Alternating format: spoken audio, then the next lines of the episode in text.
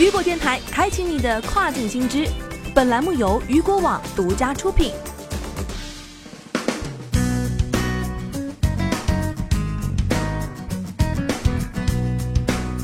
Hello，大家好，欢迎大家收听这个时段的跨境风云。这个时段的跨境风云将为大家带来的是十月一号起，电商平台促进法将于美国十一个州生效。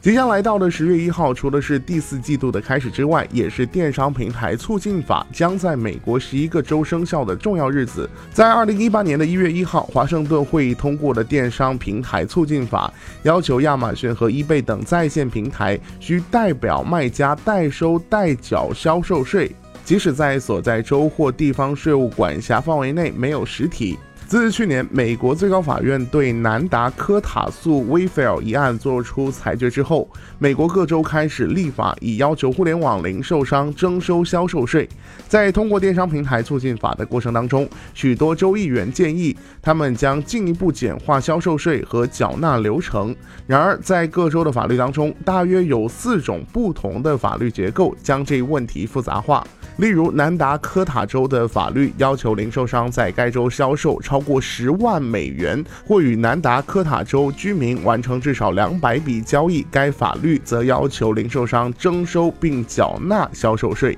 而宾夕法尼亚州的法律要求平台在该州产生超过一万美元的收入时，征收并缴纳在线销售税。他将电商平台促进者定义为通过平台列出或宣传卖家的商品和服务以供销售的企业。这与科罗拉多州的法律形成鲜明的对比。科罗拉多的法律规定，如果一家公司只提供在线广告服务或列出代售产品，那么它就不能被视为平台促进者。这些法律由于缺乏一致性而造成了复杂性，尤其是对那些除了在线平台以外，还在自己的网站上和应用程序上销售产品的卖家来说。但明年可能会发生变化，因为各州将重新评估自己的法律，并就哪些类型的企业应该视为平台促进者达成协议。即使各国达成这种共识，仍有许多复杂的因素使遵守变得更加困难。例如，伊利纳斯州法律要求零售商代收代缴所有服饰产品的销售。而在宾夕法尼亚州，法律只需要对礼服类服装代收代缴销售税。除了新的平台促进法以外，亚利桑那州、圣塔斯州、马萨诸塞州和德克萨斯州的远程销售税法也将于十月一号开始生效。这项法案要求州外的远程卖家和平台服务商从二零一九年的十月一号起开始缴纳销售税。这也意味着，共有四十四个州将制定销售税征收法规，即使他们在该州没有设立实体店。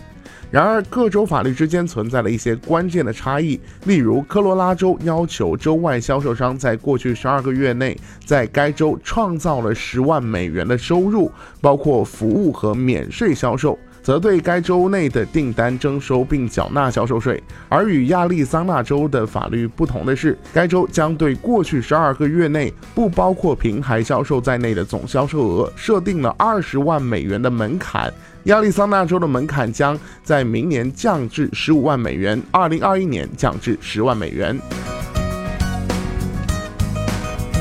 好的，聚焦大事件，解读新爆点。以上就是这个时段雨果电台为您推送到最新一期的跨境风云。想要了解更多跨境电商资讯，您还可以持续关注雨果 App 推送的最新消息。我是大熊，我们下个时段见，拜拜。